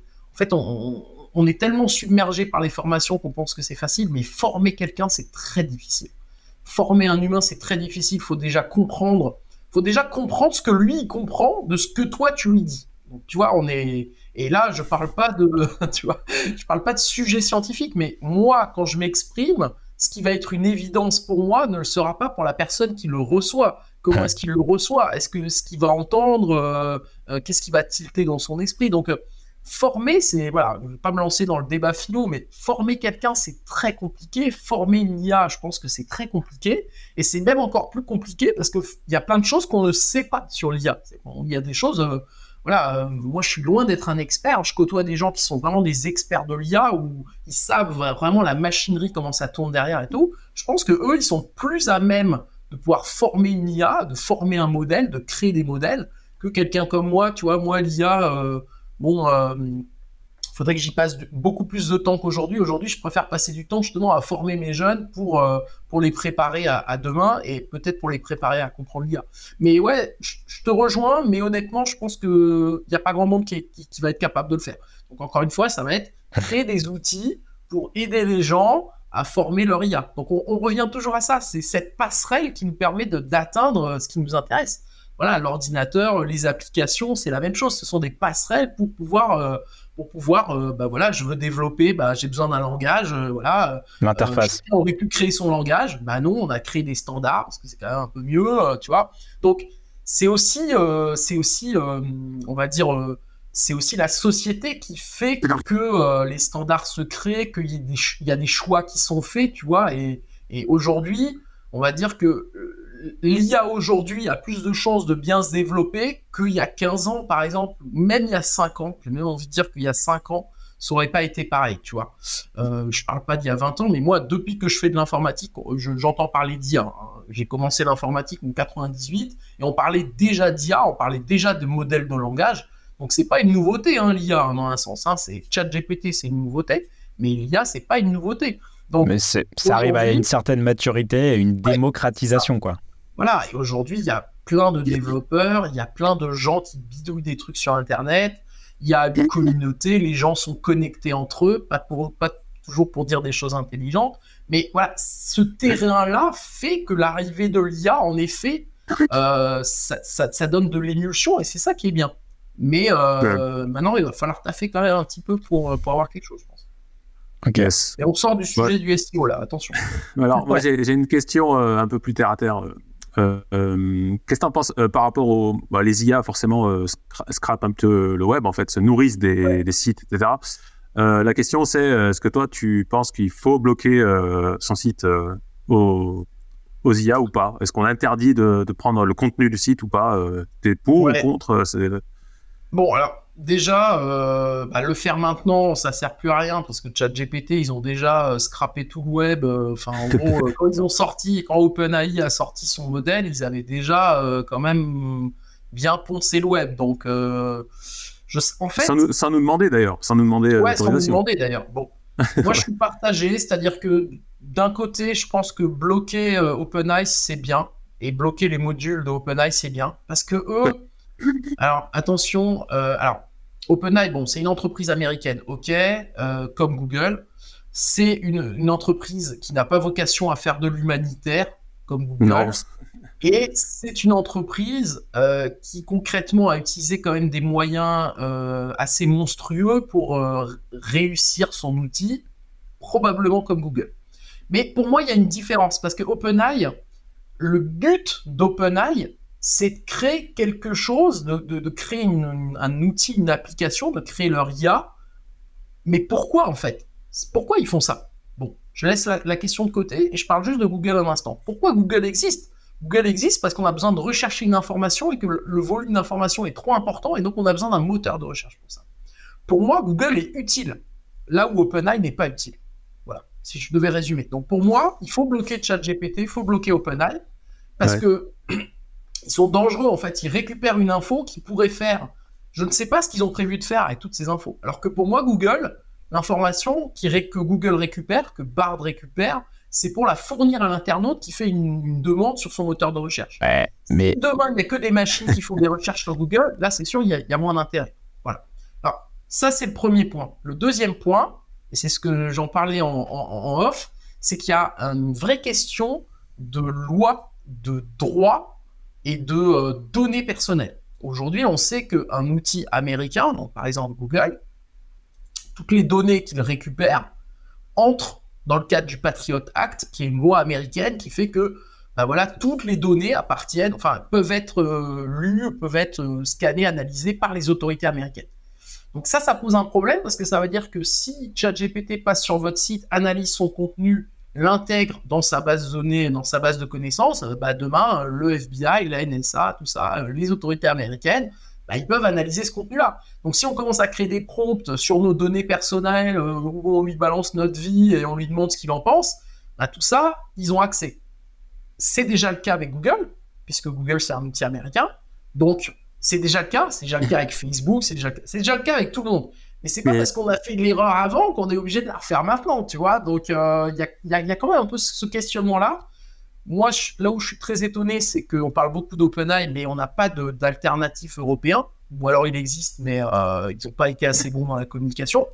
En fait, il y a aussi cette question de souveraineté, euh, tu vois, de, des données et encore une fois, on est à nouveau sur ce débat-là. Les Américains, ils ont mille ans d'avance sur nous. Et nous, on a beau être les Européens, on a beau être hyper balèze, on est incapable de se mettre à leur niveau, quoi. C'est honteux. Enfin, moi, je trouve ça. Moi, j'ai honte, quoi. C'est-à-dire que. Ok, après. Euh, et on est incapable de sortir un OpenAI européen, quoi. Comment ça se fait? Mais euh, dans ce cas-là, euh, si on va sur, sur ce terrain-là, est-ce que limite, tu dois pas bloquer, ok, tu, tu bloques OpenAI euh, sur, sur ton site. Très bien.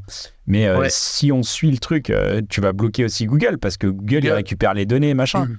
Et au final, enfin, si à un moment donné, tu publies des choses sur Internet et tu vas empêcher les gens qui indexent de venir sur ton site, est-ce que tu n'es pas en train de te, tirer une balle dans le pied, mec Enfin, tu vois, je, ne comprends pas. C'est que Google indexe pour fournir l'information à l'internaute. Alors que OpenAI, ils indexent rien du tout pour fournir rien du tout à.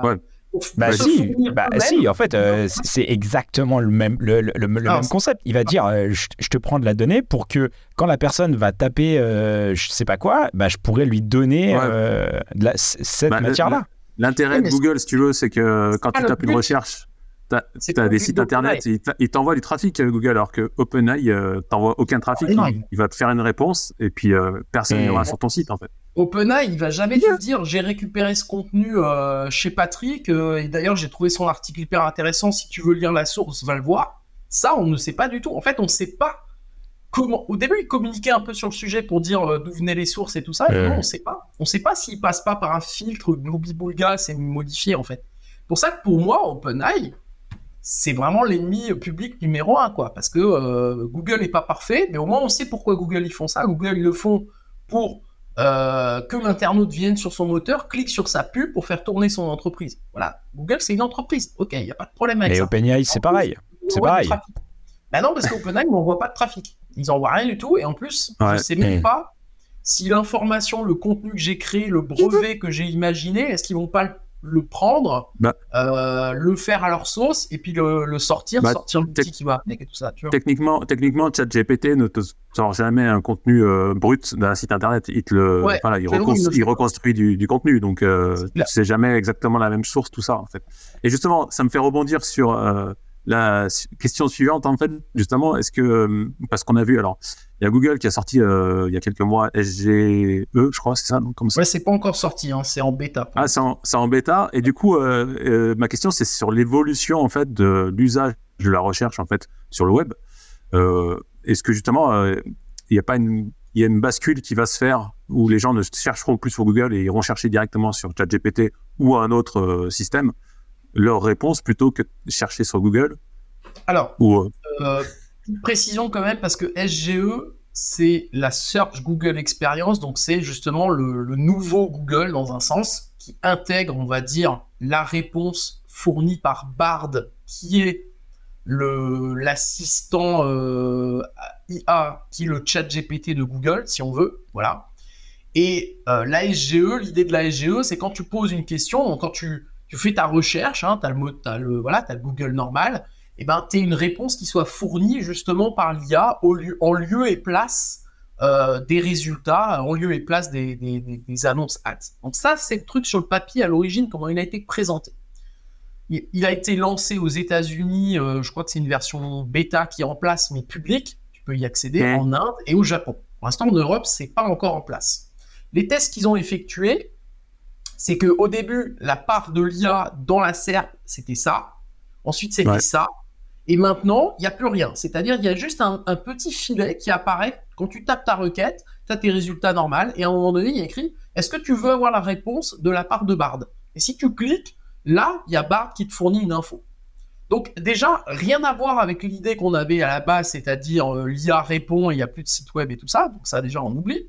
Pourquoi? Parce qu'en fait, d'une part, Google s'est rendu compte que l'internaute actuellement dans son comportement, quand il utilise Google, il vient chercher des sites web, il veut acheter des produits, il cherche le numéro de téléphone du serrurier le plus proche.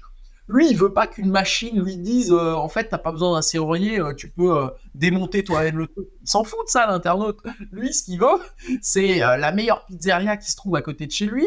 Il veut savoir quelle est la différence entre un écran plat, un écran LED et un machin. Donc, la vérité, la réalité vraie, c'est qu'aujourd'hui, dans les comportements, les internautes se foutent complètement de l'IA, c'est tout. Ce qu'ils veulent, c'est une réponse à leur, demande, et ils veulent, et c'est pour ça qu'ils utilisent Google.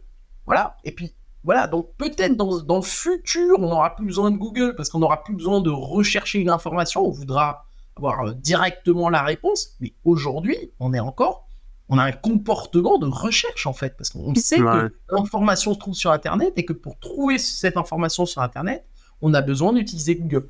Pour ça que SGE, pour moi, c'est sur le papier, tu te dis waouh. Alors là, on était dans de la révolution, hein, parce qu'il n'y avait plus de site web, il y avait plus de, en fait, il y avait plus le web qu'on connaissait. Et en fait, ils ont testé, et ils ont vu que ça fonctionnait pas du tout. Voilà, ça fonctionnait pas parce que ouais, parce que l'utilisateur n'est pas encore arrivé à maturité Et même ChatGPT, euh, nous on est des, voilà, nous on est des devs, on est des techniciens, on bosse dans le milieu du web. Mais sort de là, va dans, sort dans la rue, va discuter avec le pâtissier en face. Euh, honnêtement, je pense qu'il a dû tester quand TF1 et France 2 en a parlé, mais après il s'en fout, il n'a pas besoin. Pour pétrir son pain, il n'a pas besoin de l'IA. Tu vois Donc, euh, il faut aussi, encore une fois, replacer les choses, quoi. C'est que c'est pas ce qu'on voit sur Twitter qui est la réalité du, du monde, du vrai monde, quoi. Hein. on va pas parler de l'actualité actuelle, mais en ce moment, euh, on n'entend pas trop parler, tu vois Donc, euh, donc, il y a un moment donné, il faut aussi replacer les choses. C'est que Google, ils se sont dit, bon, tout le monde veut de l'IA, ok, on va vous balancer de l'IA, maintenant, on va faire des vrais tests, on va regarder ce que ça donne. Pour l'instant, les résultats, ils sont pas très probants. Alors, ils n'ont pas testé en Europe, mais il y a une raison bien particulière à ça, c'est que justement, on revient aux questions de, droit, c'est que euh, bah, la SGE, c'est pas très RGPD, quoi. Donc tu peux pas l'utiliser. Pourquoi? Parce que les, données qui sont sourcées, il faudrait qu'à chaque fois ils disent euh, est-ce que vous acceptez que ce contenu qui vienne de ce site de médias euh, est-ce que vous acceptez qu'il soit utilisé, affiché et tout ça? Pour l'instant, c'est ingérable. Non et, et technico-pratique sur, sur ton site, moi, je veux empêcher OpenAI de venir sur mon site. Est-ce que je peux bloquer les robots de, de, de OpenAI? Exactement, il y a euh, donc le petit robot.txt qui est le petit fichier que tout le monde a euh, sur notre site, sur chacun de nos sites, et des fois on ne sait pas à quoi ça sert. Ben, ça permet de discuter justement avec Google directement ou avec les moteurs de recherche ou avec OpenAI, avec tous les crawlers en fait. Et là, il y a euh, en deux lignes, on, lui rajoute deux lignes et on lui on l'empêche d'y accéder. Et c'est radical, hein. il peut pas il peut pas outrepasser le, le robot.txt, donc ça l'empêche en fait de d'analyser le contenu de notre site. Voilà. Ouais, c'est cool parce que en fait, euh, du coup, Google avec les, tests SGE a répondu à la question. En fait, les, on est, c'est pas demain que les gens vont remplacer Google par euh, ChatGPT ou des choses comme ça. Quoi. Pour l'instant. Bah, et, et, en fait, le terme qui, qui moi, qui, qui, qui, reste euh, dans mon cerveau, c'est, c'est pour l'instant. Parce que, en ah, fait, peut-être que les personnes aujourd'hui de la masse critique elle n'est pas prête encore à utiliser ça parce que euh, voilà la courbe d'adoption voilà il y a toujours une courbe de Gauss on, est super au début c'est early early stage. Mais euh, demain quand ça sera mainstream bah potentiellement euh, Google sera déjà placé et sera prêt parce qu'il y, y aura déjà une maturité sur le produit mais souvenez-vous, à nouveau, je, parle de l'émission qu'on a fait l'année dernière. On parlait de TikTok, on disait que les jeunes utilisaient beaucoup TikTok. Bah demain, ces jeunes-là, ils vont devenir un peu plus âgés. Est-ce eh qu'ils seraient plus intéressés par SGE de ce qu'on voit sur TikTok C'est pas le cas. C'est-à-dire que sur TikTok, ils font des recherches, mais ils veulent pas euh, trouver euh, le résultat instantané. C'est ce qu'ils veulent, c'est regarder des vidéos et ensuite scroller pour voir la vidéo suivante. Là, on n'est pas du tout dans, un chat GPT en fait. tu eh vois? Mais... On n'est pas du tout là-dedans. On est dans de l'inspiration. On serait plus proche de Pinterest en réalité que de que de ChatGPT. Et donc, euh, et c'est pour ça aussi hein, que Google, ça a passé un petit peu inaperçu entre guillemets, mais quand ils ont lancé Apple, euh, euh, pardon, Google, Google App avec Google Lens, on voit bien qu'eux, ils voient plus loin que, que la SGE et que l'IA. C'est qu'ils sentent bien que la solution, elle va être image, image vidéo. Genre, je prends un truc en photo et je veux, je veux avoir la même chose en, rouge. Hein. Je sais pas si vous avez vu la pub de, de, Google là qui passe à la télé où il y a la nana qui voit un truc en un truc un truc de déco en bleu, elle, le prend en photo, elle dit à son Google est-ce que tu peux me trouver ça en rouge? Et hop elle trouve le produit version rouge, elle le commande, elle l'a chez elle en rouge. là il y a zéro IA qui rentre là-dedans. Alors peut-être Google Lens qui est basé un peu sur l'IA, mais mais là on voit que c'est un comportement de d'utilisateur qui correspond à ce qui aujourd'hui est attendu par l'internaute. Ouais. C'est pas ChatGPT. Mais est-ce que, euh, ça intéresse personne, quoi, sauf les développeurs, les comme quoi. est-ce que, est-ce que euh, l'échec entre guillemets de SGE là, et du fait qu'ils ont réduit la taille de plus en plus, est-ce que c'est pas aussi parce que quand tu tapes euh, un peu la flemme des utilisateurs, parce que quand tu tapes une recherche sur Google, souvent tu, tu mets deux mots, quoi, tu vois, et il te sort des trucs. Et, quand c'est une AI, une IA, il faut quand même lui faire une phrase un peu construite, tu vois, et donc tu as un peu plus la flemme, tu vois, de discuter et de faire une vraie ah. phrase, quoi. C'est vrai que de toute façon, ça, ça a toujours été un des défis de Google, c'est d'identifier ce que voulait l'internaute à partir des requêtes tapées. Donc euh, que la, la, requête elle soit courte comme ça, qu'elle soit longue comme ça, il faut que Google comprenne euh, ce que veut l'internaute. C'est ce que nous on appelle l'intention de recherche. Donc le problème de SGE, c'est qu'il a besoin quand même de beaucoup d'informations pour comprendre le contexte, ce genre de choses, qu'il pourrait avoir grâce à Google, puisque aujourd'hui Google, bah, comme on le disait, ils ont accès au comportement, à, à ton historique de recherche, à ce que tu fais sur Internet. Donc, il pourrait avoir le contexte, ce genre de choses. Mais je pense que le résultat doit pas être probant au final, et, donc, euh, donc c'est pour ça qu'il l'annule un petit peu. C'est que c'est que juste avec des requêtes, en fait, tu peux pas, euh, pour l'instant, fournir l'information euh, et surtout la fournir aussi précisément que ce que Google aujourd'hui est capable de faire. Encore une fois, je prends un autre exemple, mais vraiment pour parler de mon expérience, c'est que des fois, la même demande, je vais la faire sur ChatGPT, sur Bard et sur Google. Donc ChatGPT, je vais vraiment lui contextualiser le truc, enfin je vais vraiment faire le prompt comme il faut. Bard, pareil, bon même s'il est un peu nul et tout. Et sur Google, je vais juste taper ma requête et je, compare les résultats. En fait, il y a vraiment des situations où même ChatGPT avec le meilleur prompt, il comprend rien à ce que tu veux, mais vraiment il comprend. En fait, il comprend pas. Voilà, donc euh, fournir un truc, ok, pas de souci. Mon Bard est quand même un peu souvent à la rue, faut être honnête, il est pas très très bon. Et puis Google, bah, c'est incroyable, le premier résultat, ça correspond exactement à ce que je veux, et pourtant, c'est une requête petite comme ça, quoi. C'est pas un prompt. Donc en fait, Google, dans leur machinerie, ils ont en fait quelque chose qui est quand même puissant. Bah, Peut-être qu'aujourd'hui, ils s'en servent pas, ils pourraient s'en servir, tu vois. C'est parce que Google, c'est tout de toi, c'est pour ça.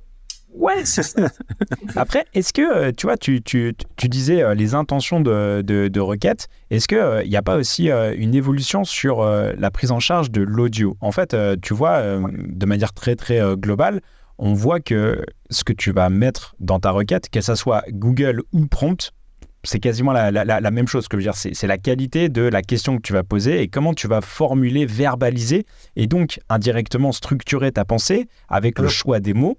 Euh, tu vois Est-ce que aujourd'hui, en fait, euh, l'utilisation de l'audio, du, du, vocal, tu vois, je, en fait, je lui parle parce que c'est beaucoup plus facile pour quelqu'un de parler que euh, d'écrire. Tu vois, écrire, il faut, c'est plus difficile. Est-ce que toi, tu, est-ce que tu penses, sans faire de la prédiction boule de cristal, que justement la, la, recherche et les intentions de recherche basées sur l'audio et sur, je, je, fais ma recherche, ma, ma requête phrasée, en fait, bah, le vocal search, tu pourrais taper ça dans Google, c'est une vieille chimère qui date de 2015-2016. Euh, nous, on avait fait des infographies pour dire que c'était le futur, euh, que tout le monde allait euh, parler à son téléphone et que c'était formidable. En fait, c'est pas du tout ce qui se passe. Et là, on parle vraiment de comportement, c'est-à-dire que il y a des gens qui parlent à leur téléphone, il y a des gens qui envoient des WhatsApp de 10 minutes à leur à leur destinataire. Ok, mais en fait, la recherche vocale n'a pas pris en fait, ça n'a pas pris.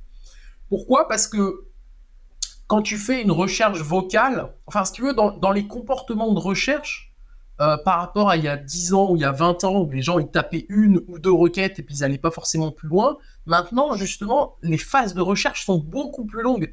C'est-à-dire qu'au début, tu vas taper deux ou trois mots, après, tu vas créer une question, tu vas dire en fait, c'est comment faire cela? Ensuite, tu vas dire en fait, c'est pas tout à fait comment, c'est quelle est la différence entre ça et ça?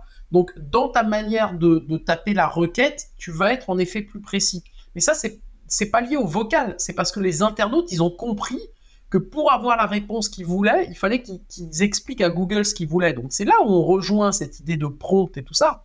Sauf que la requête, enfin même avec cinq mots dedans, ça reste rien à côté d'un prompt euh, complet que tu dois fournir à, à ChatGPT ou à Bard. Donc ce qui se passe, c'est qu'actuellement, Google est quand même très très fort pour répondre avec euh, trois ou quatre mots-clés. Mais vraiment, et parfois c'est incroyable. Oui, euh, encore, une fois, un exercice que je faisais faire avec, euh, euh, mes, étudiants. On parlait pas, on allait sur le tableau, on notait tous 10 trucs. Et, la question, c'était comment est-ce qu'on arrive à faire comprendre à Google que c'est ça qui nous intéresse? Et donc, on démarrait, on tapait une première requête, une deuxième requête, une troisième requête. Et en général, au bout de la quatrième, il trouvait tout de suite ce qu'on voulait. Pourtant, on lui avait pas indiqué le terme précis, on lui avait pas. voilà, on, a, on, on, tournait autour du pot, mais parce qu'en fait, la, magie, le, talent euh, de Google, c'est d'avoir toutes les probabilités possibles à l'instant T où tu mets justement ta, ta, requête et que par rapport à ton comportement, mais à l'instant T, c'est-à-dire le moment où tu, vas euh, naviguer sur les différents sites, il va commencer à, comprendre ce que tu veux et très très vite il va avoir la réponse finalement. C'est pour ça qu'en général nous on dit bah si la première fois que vous tapez une requête, vous n'êtes pas sûr, ajoutez un, autre mot, regardez les Google Suggest, ce genre de choses. Affiné quoi. Google sait ce que tu veux, mais il ne le sait pas toujours du premier coup. Il sait au deuxième coup, troisième coup. Et pour répondre vraiment spécifiquement, euh, j'avais parlé justement dans une des confs que j'avais fait euh, l'année dernière d'une étude très très complète qui avait été réalisée justement sur euh, les comportements d'achat. Et on avait appris quelque chose, enfin que je pense encore peu de gens savent, mais que les sessions de recherche et d'achat, en moyenne, on est sur des temps mais qui sont hallucinants. C'est genre 20-25 minutes. Là où avant, c'était 2-3 minutes, tu tapais ta requête, t'achetais, c'était fini. Maintenant, il y a des, temps mais monstrueux et il y a des thématiques où euh, la session de recherche de l'information, elle dure plusieurs jours, voire plusieurs mois. Dans, pour l'internaute, hein. c'est-à-dire que l'internaute, entre le moment où il dit j'ai ce problème-là et le moment où il dit c'est cette solution-là qui répond à ce problème, il peut y avoir trois mois qui passent. Et l'achat derrière, trois mois, six mois peut-être. Pas parce que Google est mauvais, mais parce que l'internaute, il veut euh, comprendre, il veut euh, comparer, il veut être sûr. Euh, voilà. Et, et ça, c'est le comportement qui est comme ça. C'est pas Google qui est comme ça. c'est le comportement. Les internautes, voilà, ils sont plus. Euh, il, y a des il y a des thématiques, des secteurs où ils sont, ils vont pas acheter euh, comme ça juste parce que parce qu'on leur propose, tu vois. Donc voilà, les, gens sont devenus de meilleurs internautes, des meilleurs chercheurs, plus éduqués, comment utiliser Google. Voilà, et ça rend bah, les résultats du coup plus complexes, plus, plus difficiles à afficher. C'est pour ça que Google est devenu bien meilleur. Mais il faut savoir que tout cet aspect comportemental, ça date quand même de 2015. Hein. donc ils ont une solide, une solide avance sur le sujet. Et, euh, et je ne suis pas certain que l'IA va les aider là-dessus. Ce, dont eux, ils ont besoin, c'est de comprendre ce que veut l'internaute au moment où il le tape. Hein. Je veux dire, euh, il y, a toujours des, exemples comme ça, mais pareil, vous, allez à un arrêt de bus et vous, vous, demandez à quoi correspond tel mot-clé, vous parler avec les 10 personnes, et puis les 10, ils vont avoir une réponse différente. Il y en a 8, on va dire, qui vont avoir une réponse différente. Parce qu'il il y a des requêtes qui, vraiment euh, correspondent à, des recherches complètement différentes. Mais c'est une réalité. Je veux dire, euh, voilà, moi, je n'y connais rien en pergola. Je vais jamais taper le terme pergola. J'ai appris ce que c'était là quand j'étais dans le sud euh, en, été. Hein. Moi, je viens de Strasbourg, hein, donc si tu veux, les pergolas. Il n'y a pas de pergola. ça n'existe pas, tu vois. moi, je c'est plutôt genre, ouais, une véranda, quoi. C'est une véranda, ce, que, ce que tu montes là. Mais non, ça, c'est pas du tout une, une véranda, c'est quand il y a une vitre. Ah ok, moi je pensais que c'est un truc qui était de quand à partir du moment où tu as donné de l'extérieur, bon bah voilà, c'était une véranda. Ben non, c'est pas la même chose. Et du coup, moi, non connaisseur du truc, je veux une pergola dans ma tête, mais c'est le terme véranda que je vais taper dans Google. Ça, c'est à Google de le comprendre. Donc voilà, on rentre dans ce genre de complexité. Mais si on devait résumer, aujourd'hui Google est quand même très fort pour identifier ce que tu veux, quoi. Donc euh, il n'y a pas tant de lien pour ça. Ok, euh, Dan, on arrive sur, sur, sur la fin de l'épisode. Est-ce que tu voudrais euh, garder euh, le, mot de la fin ou présenter, je sais pas, une recommandation, un truc qu'on pourrait garder pour nous, utilisateurs, on va dire les, les, gens qui utilisent et qui écoutent le podcast sont plutôt des, des devs. toi, ta recommandation de casquette pure SEO pour un dev, ça serait quoi? Tenir qu'une seule recommandation. Eh je vais me permettre d'aller à contre-pied de, ta proposition et plutôt pour parler d'un concept que moi je pense que c'est plutôt ça qu'il faut retenir, c'est que l'IA et de manière générale tous les outils font de vous des personnes augmentées. Voilà. Donc la bonne utilisation de tout ça, c'est comment ce que tu fais aujourd'hui, tu le fais bien et comment tu pourrais le faire encore mieux euh, sans renier qui tu es, ni, ton âme, euh, ni tes valeurs, ni ton éthique. On n'a pas parlé d'éthique, mais il y a aussi cet aspect. Et je pense que c'est dans cette voie-là qu'on doit aller, que vous devez aller, que tout le monde doit aller. C'est euh, être meilleur, voilà, sans être obligé de passer 24 heures de votre temps devant votre écran ou à travailler comme un arracheur dedans. voilà, c'est améliorer sa vie, améliorer sa vie sans écraser les autres, euh, sans détruire le travail des autres et sans empêcher les autres de pouvoir eux-mêmes se développer. Voilà. Si vous allez dans cette voie-là, et ça serait bien qu'on y aille, bah, je pense qu'il y a vraiment du positif à en sortir. Et sinon, bah, ça sera comme d'hab, c'est le meilleur qui va gagner. Et le meilleur, c'est toujours Google. Voilà. le mot de la fin. on peut, on, peut, on peut pas rêver mieux comme, comme mot de la fin. Euh, super. Patrick, tu veux rajouter quelque chose? Non, c'est bon, ouais. je suis d'accord avec toi, Dan. C'est trop bien.